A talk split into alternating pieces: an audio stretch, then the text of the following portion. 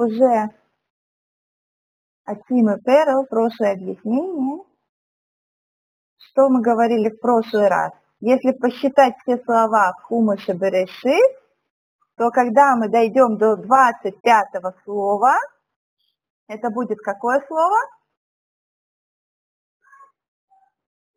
Ор.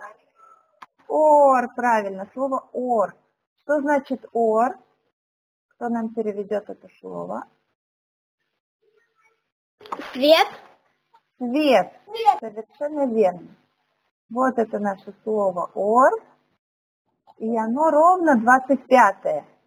Адаса, ты тоже можешь посчитать, и Малка может посчитать. Взять хумаш, посчитать от слова берешит. Будет первое, бара, второе, элоким, третье, и тогда у вас 25 слово окажется слово свет. А Ханука у нас какого числа кислева? Начинается Ханука? 20. Да, Пятого? Да. 25. Ладно, сама. Да, Муракеева. Двадцать пятого. О, молодцы, все помнят. 25-го. Ханука начинается 25 числа. И 25 слово «свет». А Ханука у нас это праздник Света. света. Света. И победы света. Да? Мы говорили, что Греция это темнота. А Ханука это праздник победы света. Об этом мы с вами уже немножко говорили. Что когда пришли греки, первый, кто пришел, это был Александр Македонский, да? И когда он пришел со своими воинами, они сначала хотели воевать. Но навстречу Александру вышел первосвященник, первосвященник храма. И это оказался для Александра не незнакомый человек. Это было чудо. Когда он его увидел, он спустился со своей лошади и сказал, это тот человек, который снится мне во сне каждую ночь перед тем, как я иду на войну. И я всегда побеждаю. И когда я побеждаю, я вижу именно лицо этого человека. Не может быть, что это просто так. Это знак, это знак небес. Этот человек приносит мне удачу. Благодаря ему я побеждаю в моих войнах. Я это точно знаю. Это было специальное чудо от Ашема. Ашем посылал ему образ первосвященника перед его глазами каждый раз, когда он побеждал. И каждую ночь перед его победой во сне. И когда он его увидел, он его узнал. И он не стал воевать с евреями. Он вошел мирно в Иерусалим. Сначала это было очень хорошо. Что ему Тора, Александру Македонскому, Тора была очень интересной, да? Тора ему очень нравилась. Он был большой философ, он считал себя большим мудрецом, и ему было очень интересно тоже еврейскую мудрость выучить. Да? Он все время ходил к мудрецам и спрашивал у них разные вопросы. Помните, мы об этом говорили? Вот. И таким образом при Александре евреям ничего не угрожало. Но что у нас потом случилось? Греки, которые мирно завладели землей Израиля, они очень мирно и ласково начали показывать евреям свою греческую культуру, да? И привело это к тому, что они в наш храм в конце концов поставили идола. Да? Потихонечку, мирно, мирно и легко. Сначала все было так красиво. Мы говорили с вами, что поэтому называются они, греки называются тьма. Да? Потому что они затемнили глаза евреев. Они сделали так, что евреи уже не могли разобраться, где свет, а где темнота, где правда, а где ложь. Так что им показалось все греческое таким интересным и таким красивым. Не было такого у евреев раньше. До этого уже было два изгнания у еврейского народа. Вавилонское, персидское. Но не в Вавилоне, когда царь Навуходоносор говорил им поклониться в Галут Бавель, поклониться перед идолом, Евреи не кланялись перед этим идолом. Там случилось чудо, с Хананией, Мишаэлем и Азарией, которые готовы были пойти в огненную печь, как Авраам Вину, но не поклониться идолу.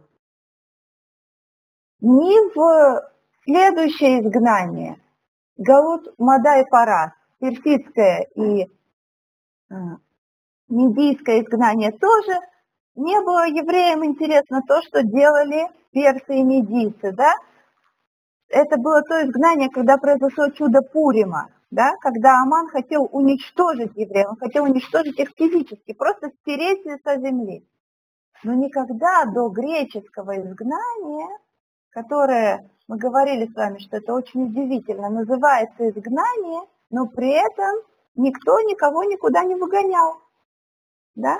Почему же тогда изгнание? Если мы немножечко подумаем, то мы увидим, что греки не выгоняли нас из наших домов и не выгоняли нас из нашей земли, но они выгнали нас из Торы Ашема.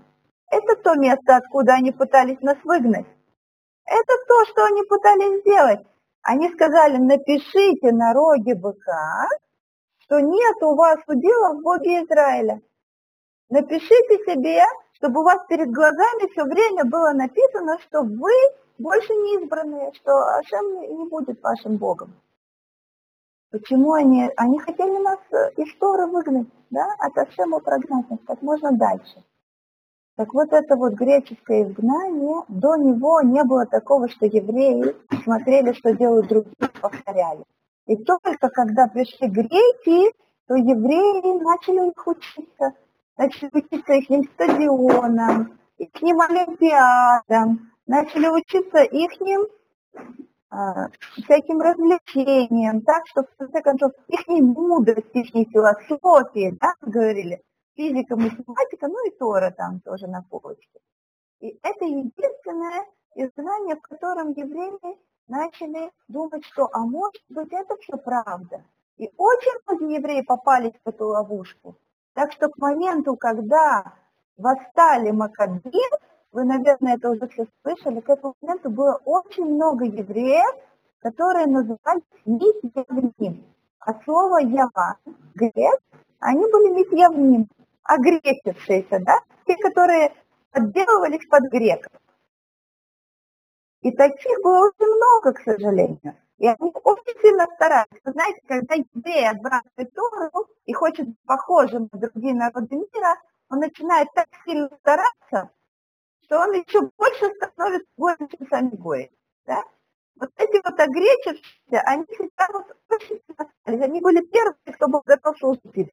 Первые, кто был готов покушать свинину. Первые, кто бежал участвовать на Перу, да? Они были всегда первые в таких вещах. Они очень хотели стать такими же, как греки. Греки казались им красивыми, умными, свободными. На самом деле свобода от, от Торы, которую греки принесли, что вот Смотрите, надо быть свободными, надо делать все, что ты хочешь. Это не свобода была на самом деле, это было самое настоящее рабство. Только это было рабство у кого? Подумайте. А у идолов. О, у идолов, говорит Альгаля. У греков.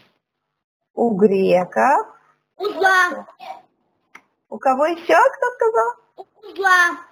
Узла. О, как вы все хорошо ответили.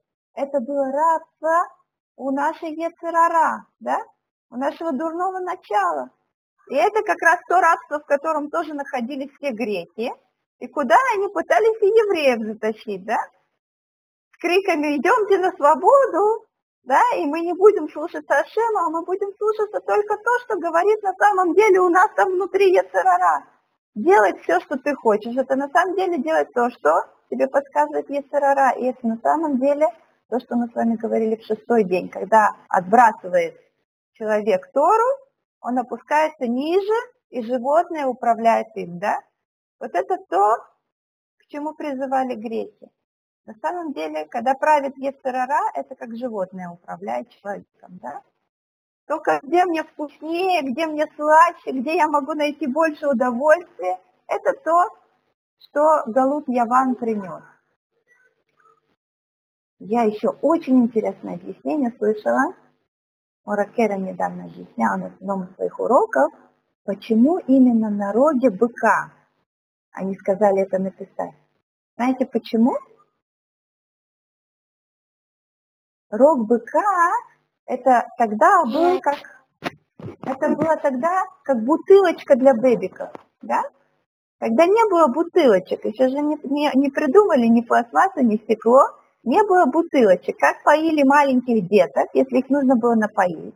Брали рог, да, в нем такой, и, из него поили, нем дырочку делали, заливали, и ребеночек из узенькой этой дырочки пил. Так вот, они хотели, чтобы было написано на бутылочках для бэбиков, нет у вас удела в Боге Израиля. Чтобы самое первое, что видят перед собой детки, что вы не особенные. Забудьте про то, что вы евреи. Вы не особенные, забудьте про своего Ашема. Нет больше никакого Ашема. Да? Самое первое, что видит ребенок, это тоже остается у него глубоко-глубоко внутри, в самом-самом сердце, да? Если он все время будет видеть перед собой это, когда он научится читать, это будет первое, что он прочтет, он будет всю жизнь в это верить. Вот это вот то, чего пытались добиться греки.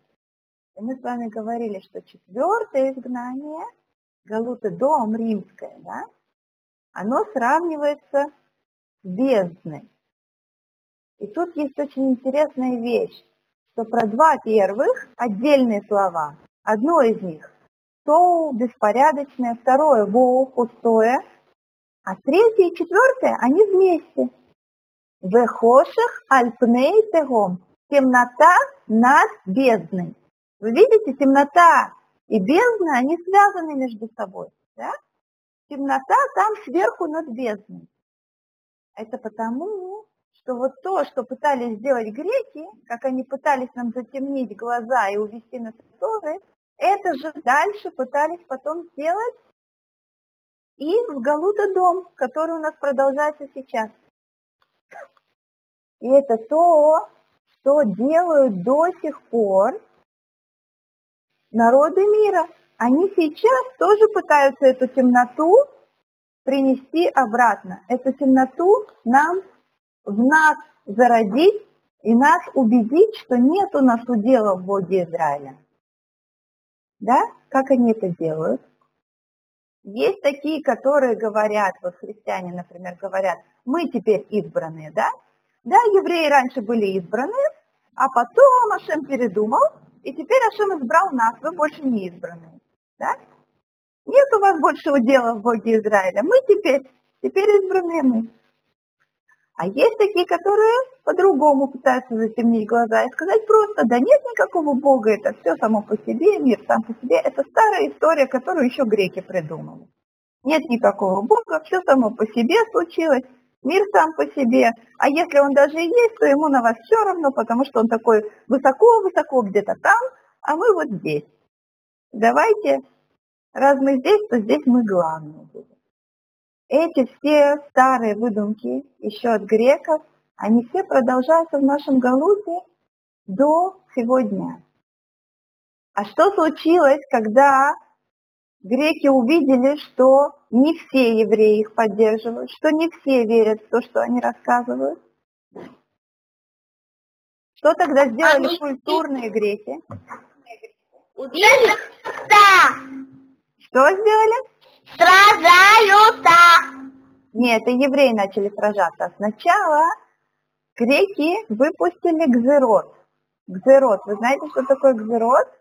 Тысячи! Это, это указы, да? А. Мы с вами говорили, какие вещи запретили греки. Делать бритвелу, соблюдать шаббат, нельзя молиться на месяц, читать то. На месяц, стоп. Этим у нас греки занимаются нельзя делать расходы, да, новый месяц. Мы видим новый месяц, и мы говорим, что новый, новый месяц начинается. Что нельзя еще? читать Тору. Читать можно, и... не уверить, так? Нельзя э, кушать э, от курицы курицу, а, а надо от свинюшки кушать. О, а как называются те законы, связанные с едой?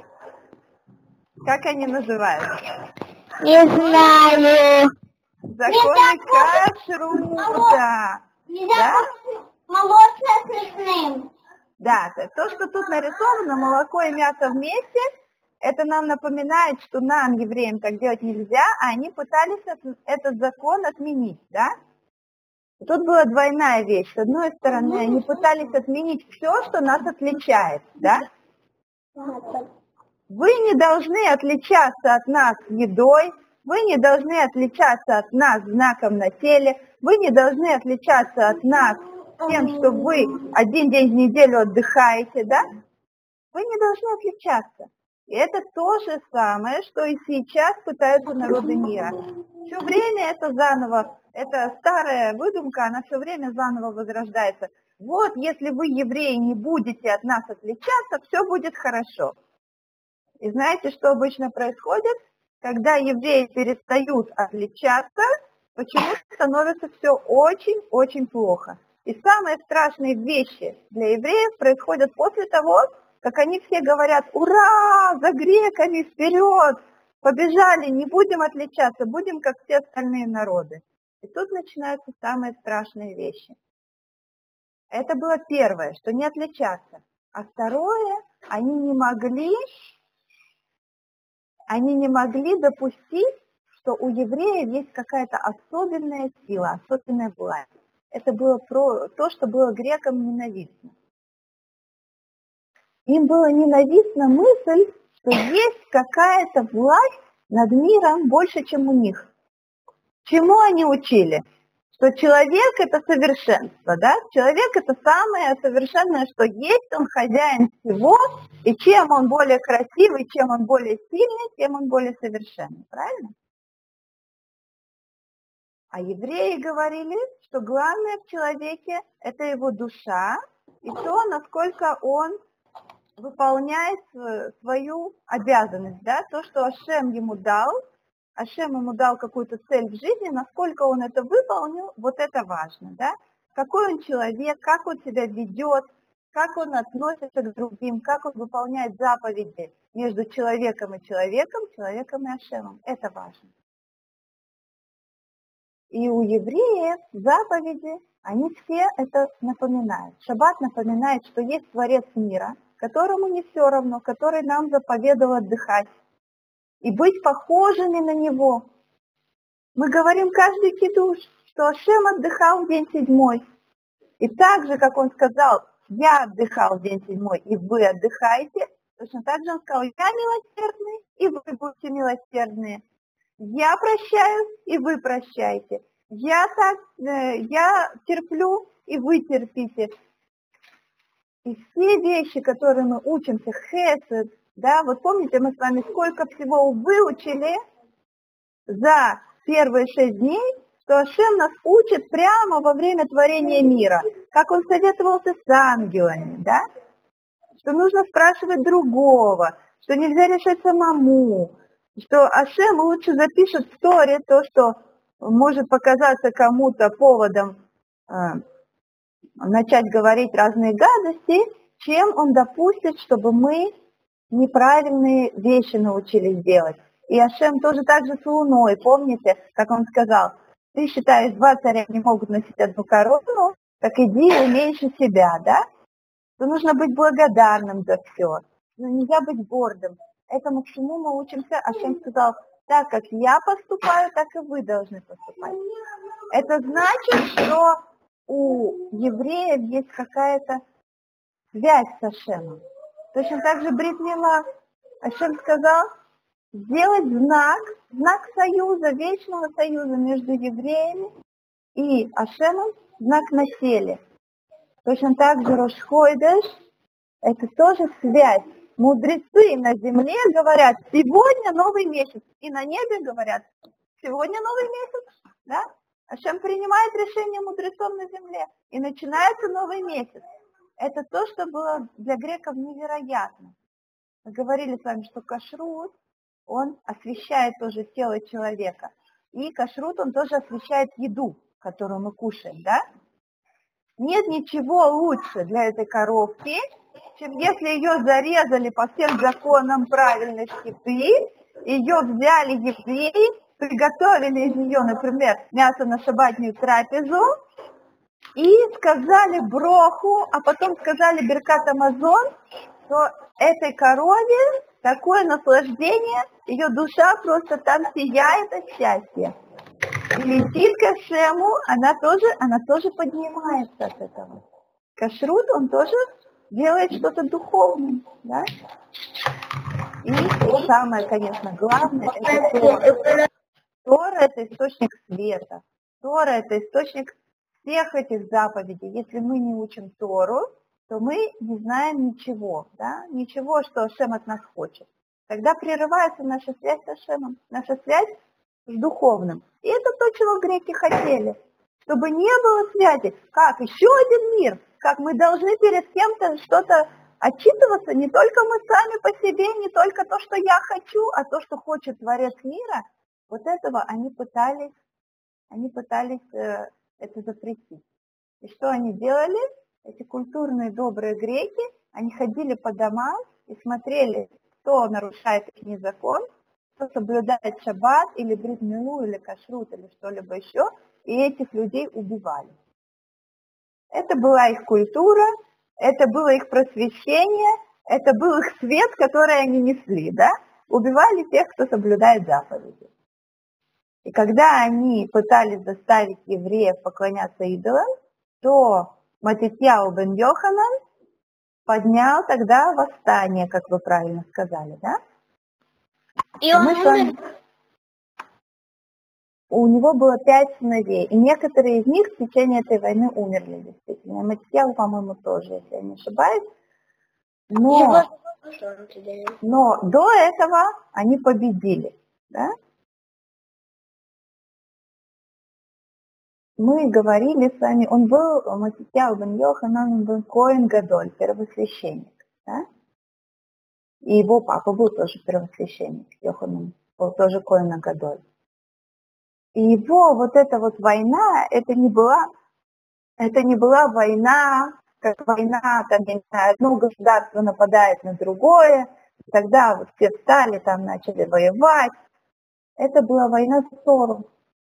Одно из чудес этой войны было, что они были действительно маленькие и слабые, да, потому что на эту войну пошли те евреи, которые не отбросили Тору, которые не сидели целыми днями на стадионе и тренировались в разных видах спорта, да, те, те как раз не пошли на эту войну, все были за греков. А вот те евреи, которые сидели, учили Тору, которые прятались где-нибудь в подвалах и в пещерах, чтобы только учить Тору, чтобы не, не позволили греки потушить этот свет. Все евреи пошли на войну. И чудо было, что они победили.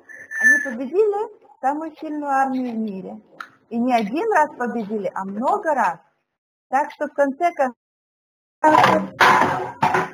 в конце концов военачальник Никанор сказал, что Э, чтобы победить евреев, сказал он своему императору Антиохусу, чтобы победить евреев, нужно собрать армию всех стран, которые под нашей властью, с боевыми слонами, со всякими наемниками из всех этих стран, и привести ее в Эрцесроль.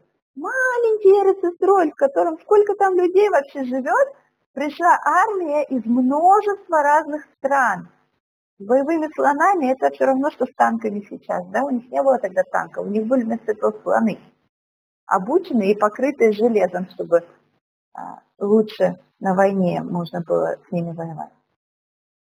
И они пришли на маленькое, вот это вот, даже не весь еврейский народ поднялся на войну, да, маленькая кучка этих макабин, которые были мудрецами или учениками мудрецов учили Тору, они не были ни воинами, ни сильными, они даже не знали, как держать эти копья и мечи в руках.